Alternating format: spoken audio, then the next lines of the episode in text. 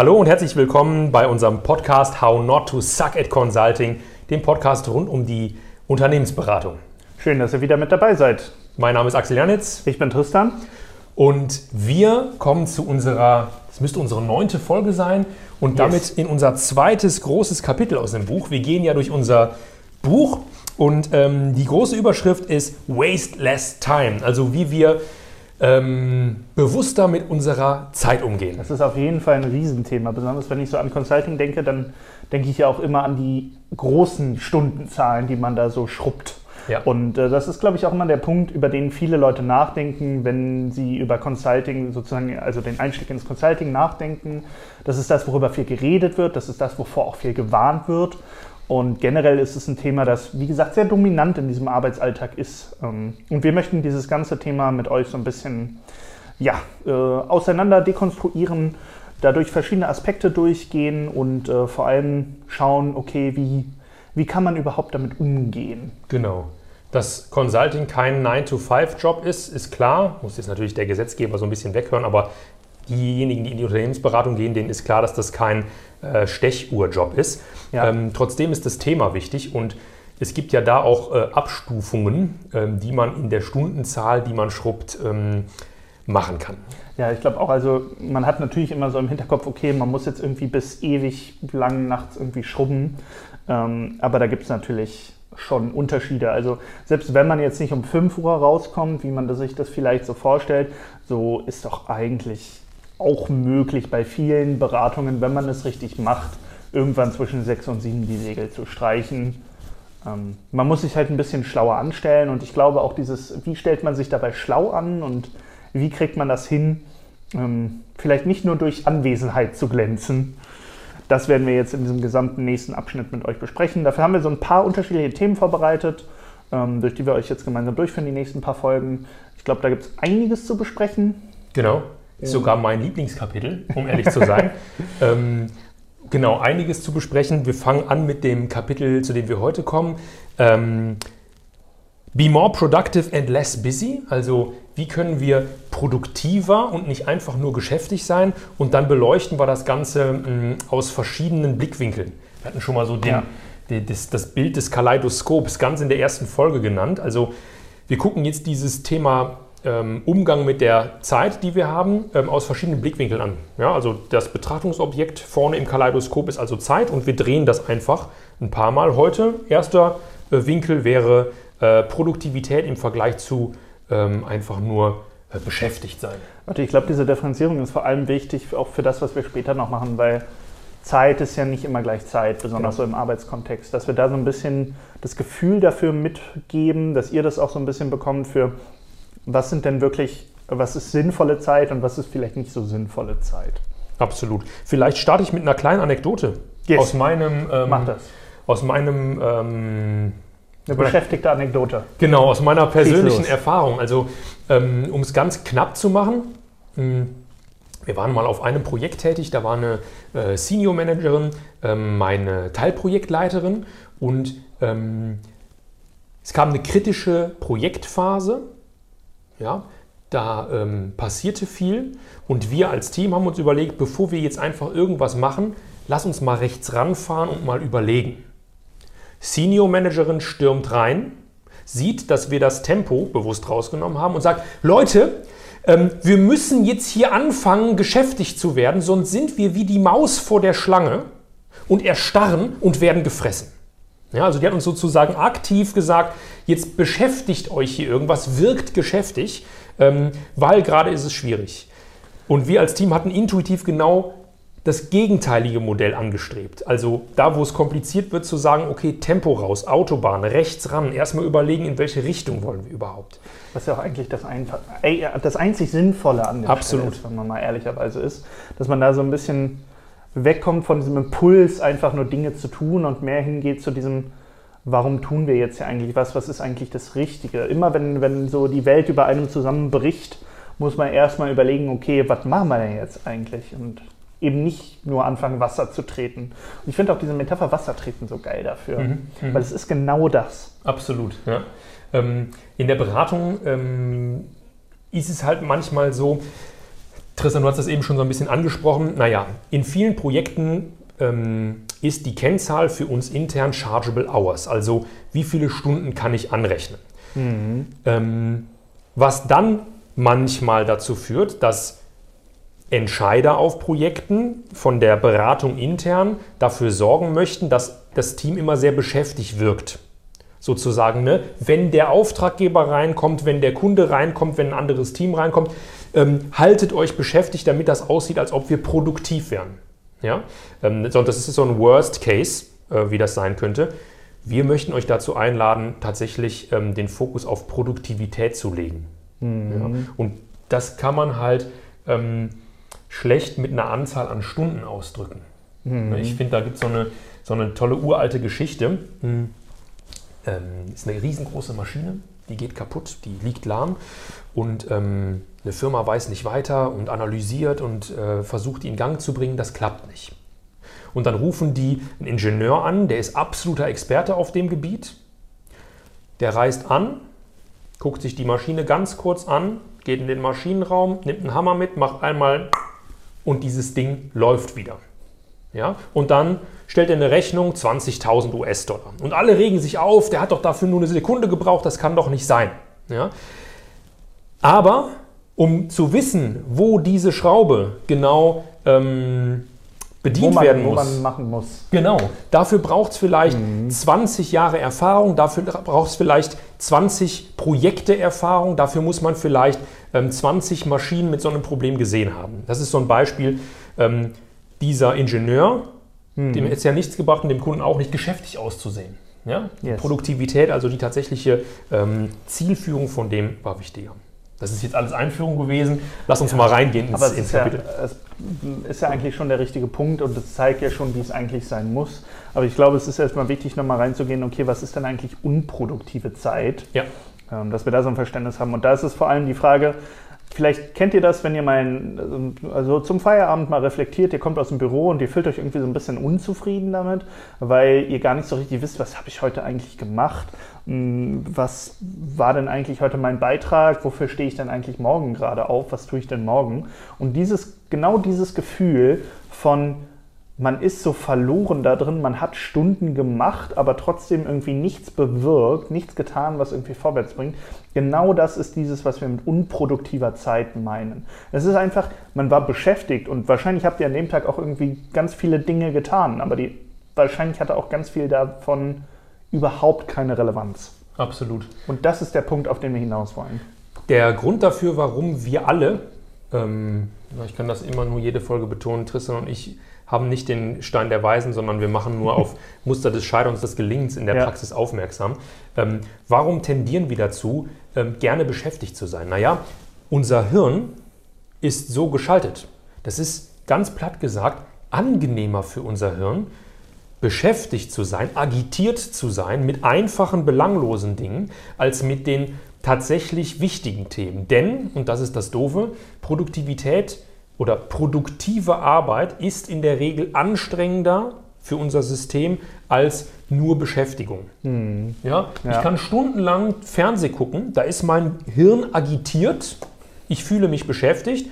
Produktiv ist es in der Regel nicht und fühlen wir uns in der Regel danach auch nicht. Ne? Wie du ja, gerade gesagt hast, manchmal genau. geht man nach Hause und fragt sich, boah, was habe ich heute eigentlich getan? Ne? Das ist dann so ein Signal dafür, das war wahrscheinlich ähm, Agitiertheit, Beschäftigung und keine mhm. produktive Vorgehensweise. Ja. und das ist, geht ja auch dann ganz, ganz viel einher, besonders in diesem Business-Kontext. Und da geht wieder der Zirkel zurück zu der Metapher, die du eben hattest. Wir unterliegen ganz häufig der Illusion, dass Erfolg bedeutet, schneller zu sein und schneller zu machen. Und was dabei aber ganz häufig ins Hintertreffen gerät, ist genau dieses Verständnis von Geschwindigkeit, ist nicht Produktivität. Die Anzahl der Stunden, die man leistet, steht nicht in direktem Zusammenhang mit dem Ergebnis, das man erzielt. Die besten Leute sind die, die reinkommen, ein Problem sehen, fünf Minuten vor der Tür sind, telefonieren und es gelöst haben. Das sind die, das sind die wahren Leute. Und das sind auch die Leute, die dann tatsächlich auch, also im Consulting-Umfeld, das sind die Leute, die Partner werden. Ähm, generell im Business-Kontext sind das die Leute, die einfach sehr hoch angesehen sind, sowohl natürlich im monetären Sinne des Vergütens, aber natürlich aber eben auch in dem, wie sehr sie gewertschätzt werden in ihrem Umfeld. Und dieses, diese Illusion von Erfolg bedeutet oder korreliert mehr oder weniger eins zu eins mit der Anzahl der Stunden und der Menge an Wasser, die man getreten hat und die Menge an Geschwindigkeit, die man im Nichts, also im Nichts erreichen quasi aufgebaut hat. Das, die, diese Differenzierung, die müsst ihr in eurem Kopf machen. Und das ist, glaube ich, auch eine Sache, das merke ich bei, bei den Analysten, die ich über die Jahre betreut habe, total häufig, dass das die Sache ist, die denen fehlt. Und deswegen ist es für, für jeden von euch, der das hört, auch so super wichtig, häufig genug zu reflektieren, was mache ich hier eigentlich und was bringt das? Super Punkt. Ähm, das ist eine Sache, die mein, meine Arbeitsweise komplett geändert hat, ist diese Frage des Was. Also ähm, mache ich die richtigen Dinge mhm. oder mache ich die Dinge richtig? Mhm. Nochmal, mache ich die richtigen Dinge oder mache ich die Dinge richtig? Das ist ein Unterschied. Also mache ich die richtigen Dinge, ist die Frage, bevor ich etwas anfange. Mhm. Die Dinge richtig machen, ist einfach das abzuarbeiten, was mir vorgesetzt wird. Schreib die Excel-Liste in Word ab. Ja. Das kann ich richtig machen. Ist das eine gute Idee? Ist das das Richtige? Eine völlig andere Frage. Das mhm. heißt, bei der, bei der Frage, bin ich produktiv oder bin ich nur beschäftigt, stellt euch, ist das das Richtige, an dem ich gerade arbeite? Genau. Und eine Frage, die von dir immer kam, die ich total klasse finde, auch in unserem gemeinsamen Projekt, ähm, womit man tatsächlich auch seniorere Entscheider auf Kundenseite, aber auch intern nicht beeindrucken, aber zum Nachdenken anregen kann, ist, ist das, was wir hier tun, auf einer mittel- bis langfristigen Ebene überhaupt relevant? Ist es in zwei bis fünf Jahren noch relevant, was wir hier tun? Und ja. wenn die Antwort Nein ist, können wir in der Regel als hochbezahlte Berater die Aufgabe liegen lassen. Oh ja. ja. Also Nein sagen lernen als Team. Das ist auch eine Sache und da würde ich sogar noch die, diese ich sag mal, Spezifikation, die du gerade gemacht hast, nochmal rausnehmen, weil das ist nicht nur für uns als Berater relevant, sondern es ist eigentlich für jeden da draußen jeden, relevant. Ja. Ich meine, wir bekommen so viel Zeug und auf Arbeit sind alle Profis darin, Arbeitsaufträge zu vergeben, einzufordern, neue Sachen sich auszudenken, die man tun könnte, tun müsste und so weiter. Aber ein Großteil davon ist einfach sinnbefreit. und zwar in dem Sinne, dass es völlig egal ist, ob das passiert ist oder nicht, wenn man in zwei bis fünf Jahren nochmal darauf guckt, was hat denn äh, die Frau Meier oder was hat denn der Herr Schmidt da vor zwei Jahren gemacht? Und wenn da keine Antwort kommt, die das beinhaltet, was ihr gerade tut, dann solltet ihr darüber nachdenken, was ihr gerade tut. Dann ist die Frage, ist das hier das Richtige, was ich tue? Ja. Wahrscheinlich eher mit Nein zu beantworten. Ja. Und ganz viel davon ist auch einfach so dieses Busy Work. Busy müssen wir jetzt hier noch irgendwie die Folie zum dritten Mal umlayouten? Müssen wir hier noch irgendwie. Der interne Report, der sollte genau. noch mal schöner gemacht werden. Reportings sind ganz schlimm. Genau. Reportings sind ganz schlimm. Die sind ganz, ganz schreckliche Zeitfresser, die überhaupt Tristans nichts Blutdruck bringen. schießt in die Höhe. Völlig ja. ja, absolut. Ja, das ist ja auch so. Mit Reporting, Management denkt auch häufig, mehr Reporting würde eine Sache besser machen. Aber dabei macht es häufig noch viel schlimmer. Unbedingt. Das ist mein Lieblingsding. Das gebe ich aktuell in Schulungen auch immer als Beispiel. Mhm. Mhm. Ähm, Projekt läuft schlecht. Ja? Mhm. Ähm, Steuerungskreis, äh, Steering Committee sagt, oh Gott, ich bekomme kalte Füße. Lieber Projektmanager, damit das äh, anders wird, möchte ich, dass du mir pinke Ringel, Ringelsöckchen strickst, damit meine kalten Füße wärmer werden, in Form von einem täglichen Status-Update. Oh ja. Mit 85 KPIs. So, was macht der Projektmanager jetzt jeden Tag ab 9 Uhr? Den verdammten Report erstellen. Was mhm. macht der nicht mehr? Am Projekt arbeiten. Das heißt, mhm. das ist sogar kontraproduktiv. Das ist Busy Work. Richtig. Ja? Und das ist, sind vor allem sind das meistens interne Kisten. Ja. Ja, also ähm, oft kann man auch so, eine, so, eine, so ein Fokus in Richtung Kunden. Was würde mein Kunde sagen, wenn der jetzt mir über die Schulter gucken würde? Mhm. Mein Kunde, also von uns als Berater, mein Auftraggeber, aber auch der Endkunde. Ja, also wenn der ich bei Kunde der, unseres Kunden. Der Kunde ja. unseres Kunden. Wenn, wenn ich für die Deutsche Bahn arbeite zum Beispiel, was würde der Endkonsument des Produktes denken, wenn ich da anfange, intern, ähm, weiß ich nicht, das Projektsteuerungsding ja, ja. äh, zum fünften Mal umzuformatieren. Ne? Ja. also das ist wirklich das ist die liebste Beschäftigung von ganz vielen Leuten, das neue Projektreportings zu machen. Und ich kann euch eins verraten, von einem Projektreporting wurde noch kein Projekt besser. Ja, genau. Ähm, also wir können mal der alte Satz, eine Übertreibung dient der Verdeutlichung. Genau. Grüße gehen raus. Und wir könnten jetzt ähm, äh, ich glaube, sieben Millionen Beispiele bringen. Ihr könnt euch ja selber gerade mal überlegen, was ihr so ähm, an internen lustigen Aufgaben verteilt bekommt, damit ihr beschäftigt seid oder beschäftigt wirkt.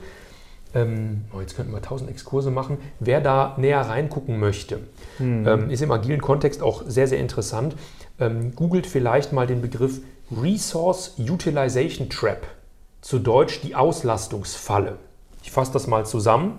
Wenn alle im Unternehmen zu 100% ausgelastet, also beschäftigt sind, ist das Unternehmen nur noch 0% produktiv, weil wir nicht mehr kooperieren können.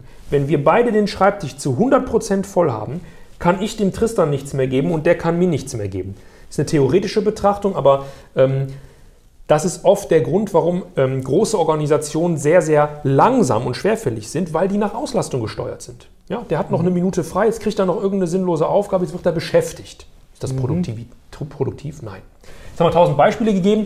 Wir haben in unserem Buch, in dem Kapitel, fünf konkrete Tipps aufgeschrieben und oh erarbeitet, ja. ähm, wie wir in unserem täglichen Doing äh, checken können, sind wir produktiv oder sind wir einfach nur busy. Erstes Ziel wäre, setzt euch ein konkretes Tagesziel. Startet oh ja. den Tag bewusst, zu Englisch deliberate. Ja, fragt euch, ähm, was ist es, an dem ich heute arbeiten kann, was relevant und wichtig ist? Sprecht das im Team ab, definiert dieses Tagesziel und arbeitet daran. Das verhindert, dass man ähm, ja, Busy Work spontan reingesteuert bekommt. Das ist auch so ein typisches Ding, kann ich auch nur jedem empfehlen fangt an, eine To-Do-Liste zu pflegen. Wenn ihr das nicht tut, dann habt ihr verloren, meiner Meinung nach. Genau. Und es ist auch völlig egal, in welcher Art und Weise ihr eine To-Do-Liste macht. Ob ihr einen Post-it habt, ob ihr es in euer Notizbuch reinschreibt, ob ihr es digital macht. Völlig egal, aber habt eine Liste mit den großen Themen. Und die könnt ihr ja auch dann aufsplitten. Ne? Ihr könnt ja sagen, das sind die großen Sachen, die wir müß, schaffen müssen, damit es erfolgreich wird. Und das sind vielleicht irgendwie kleinere Sachen, die man mal, wenn man gerade fünf Minuten das Gehirn zwar mit irgendwas beschäftigen muss, aber vielleicht nicht mehr die großen Würfe macht. Ne? Könnt ihr so zwei Listen führen und versucht, dass ihr von der linken Liste, wo wirklich die großen Themen draufstehen, jeden Tag irgendwie was sagt, daran will ich heute arbeiten. Wir Berater lieben ja ähm, Matrizen, Eisenhower Matrix kennt ihr bestimmt, ne? dringlich und wichtig, da gibt es dann vier Quadranten und ihr wollt das äh, Dringliche und Wichtige bearbeiten. Ja. ja? Ähm, denn es gibt so ein Phänomen, ja, dass die dringlichen, aber unwichtigen Dinge oft genauso ähm, mit einer genauso hohen Priorität bearbeitet werden wie die dringlichen und wichtigen. Mhm. Ja. Das heißt, genau, setzt euch eine To-Do-Liste, in welcher Form auch immer. Eisenhower Matrix wäre zum Beispiel eine gute Idee. Wichtig ist, jeden Tag ein Tagesziel, wo ihr euch vorher fragt, ist das das Richtige? Oder mhm. arbeite ich hier das, die Aufgabe nur richtig ab? Ja. Erster Tipp. Zweiter Tipp? Genau, da geht es auf jeden Fall darum, wenn ihr länger irgendwie in der Aufgabe drin seid. Und das klingt jetzt total doppelt gemoppelt, aber überlegt euch auch in längeren Aufgaben immer wieder, macht es Sinn, was ich hier mache? Macht es vor allem aus einer zeitlichen Perspektive Sinn, ja. dass ich hier so viel Zeit drin verbringe? Also zweiter Tipp sozusagen, baut euch so eine interne Sirene ein, wenn ihr ja. an Sachen lange arbeitet. Beispiel, ihr seid in der vierten Stunde ähm, dabei, ein ähm, Excel-Sheet zu bearbeiten, das euch die Finanzen vom Projekt automatisch ausspuckt. Hm. Nach so langer Zeit solltet ihr mal kurz einen Break machen und euch überlegen, okay, ich habe jetzt den halben Tag investiert, ist das wirklich produktiv, was ich hier tue? Also ja. vor allem bei zeitaufwendigen Aufgaben sich kurz fragen, ist es das Richtige? Mhm. Ja, so einen automatischen Alarm einbauen. Und es kann, die Antwort kann sein, ja, genau dieses, dieses automatisierte Projektreporting brauchen wir, ich arbeite länger dran. Ja. das kann natürlich alles sein, aber wie, wie Axel meinte, ne, versucht diese Sirene euch irgendwie mit zu installieren. Ähm, arbeitet irgendwie zum Beispiel mit der Pomodori-Technik, also alle 25 Minuten geht so ein kleiner Wecker oder versucht euch irgendwie da reinzuführen in dieses, hängt euch ein Post-it irgendwie an den Bildschirm, das sagt, mache ich das Richtige. Ja. Productive, Fragezeichen. Und das, die genau. Pomodoro-Methode ist, die, ist direkt schon die Überleitung zum dritten Tipp. Yes. Ähm, also erster Tipp war ne, Tagesziel, zweiter Tipp bei langen Aufgaben immer mal wieder fragen, so einen Automatismus, so eine Alarmglocke äh, einbauen und dann tatsächlich auch literally eine Alarmglocke. Also im wahrsten Sinne des Wortes, setzt euch einen Wecker oder fragt euch immer zur Mittagspause, ja, ja. zu einer festen Zeit, ist das hier gerade noch sinnhaft, was ich mache, aber auch was wir im Team machen. Mhm. Ja? Das kann ja. total helfen, diese Perspektive reinzubekommen. Also ähm, denke ich mir nur Sachen aus, um beschäftigt zu sein, oder arbeiten wir hier gerade am Kern der Dinge? Ja. ja. Und genau dieses, diesen Check-in-Point mal zu definieren, ähm, das kann sonst wann sein. Das könnt ihr auch beim Kaffee machen, das könnt ihr alleine machen, das könnt ihr im Team machen, das ist völlig egal wie. Hauptsache, ihr findet für euch irgendwie einen Punkt, wo ihr diesen Check-in macht. Ja. Und damit sind wir dann nämlich auch schon eigentlich beim, beim nächsten Punkt. Wenn man nämlich immer mal wieder an den Punkt kommt, wo man sich fragt, warum mache ich das? Und die Antwort dann ist, ja, weiß ich auch nicht, ist vielleicht gar nicht so wichtig. Dann kommen wir zu der Frage, wo es nämlich spannend wird, zu warum habe ich diese Aufgabe eigentlich und von wem? Warum? Warum? Das ist eine total gute Frage. Ähm, du hast das hier so schön formuliert. Dieser Satz kommt nämlich von dir. Ähm, why the shit out of people? Also frag die Leute bis zum Erbrechen, yes. warum? Warum mache ich das? Ähm, warum ist das wichtig? Warum ist das wichtig? Ja, und wenn dann die Antwort kommt, hm, naja, genau, weiß ich nicht, damit wir was zu tun haben, oh.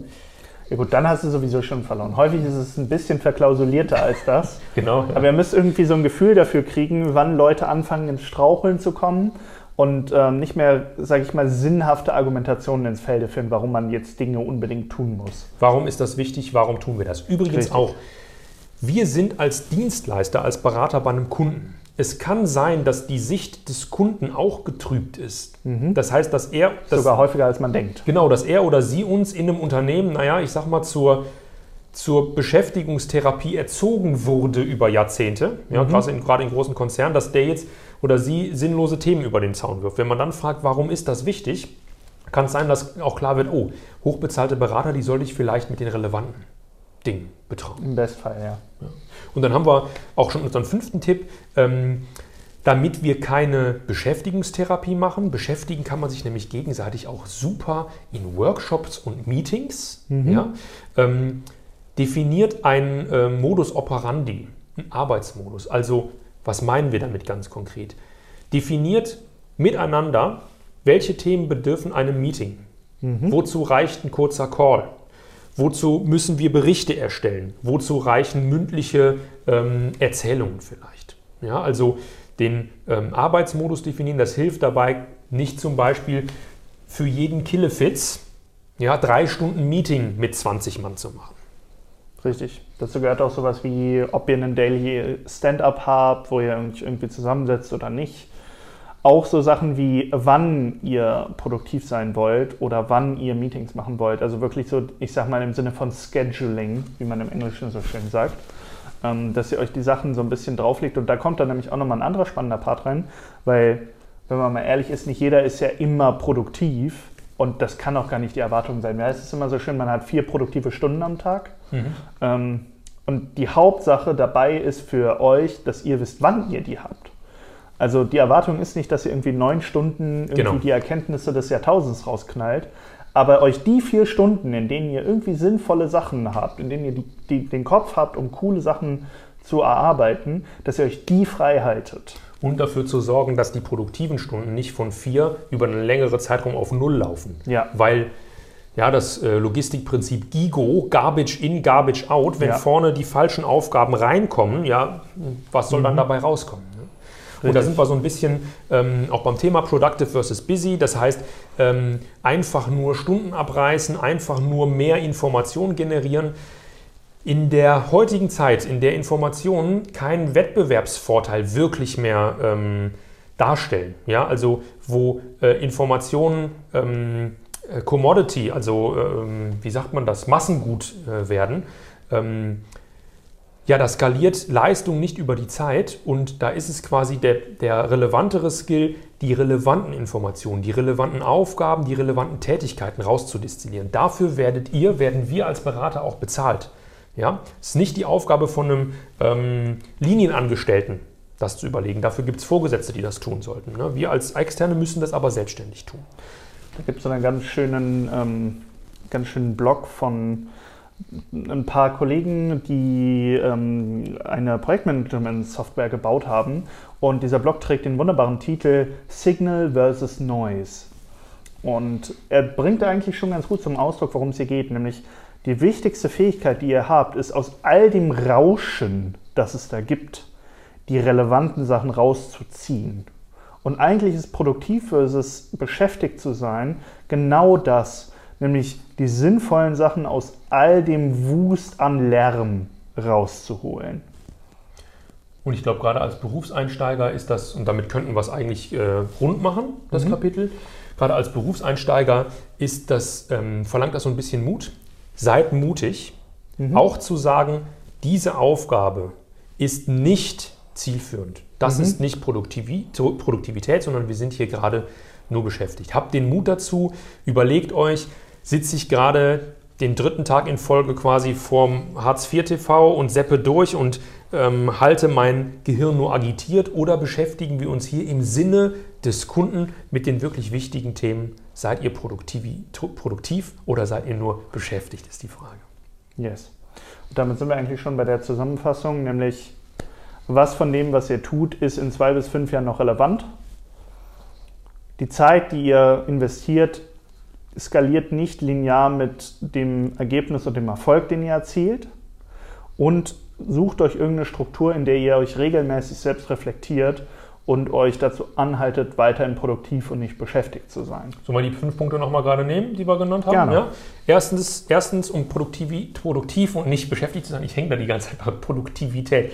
Um Produktivität anstatt Beschäftigung ähm, in den Alltag zu bekommen, ist ein konkretes Tagesziel setzen. Zweitens, bei einer äh, langwierigen Aufgabe so einen Automatismus einbauen und sich immer wieder fragen, macht das hier Sinn? Ist das produktiv oder äh, bin ich nur beschäftigt? Drittens, konkretes äh, konkrete Zeit definieren. Meinetwegen zum Mittagessen, wo man sich fragt, bin ich Produktivität oder bin ich, bin ich produktiv oder nur beschäftigt? Viertens, wenn Aufgaben an euch ausgesteuert werden, warum ist das wichtig? Fragen. Und fünftens, den Arbeitsmodus mit Leuten definieren, um nicht in Meetings zu versinken. Yes. Ja, damit sind wir schon wieder am Ende. Schön, dass ihr ähm, uns die Stange haltet, dass ihr dabei bleibt. Uns macht es richtig Spaß, mir zumindest. Auf jeden Fall. Mega. Und wir hören uns zur nächsten Folge wieder. Danke euch und bis dahin. Macht's gut. Tschüss.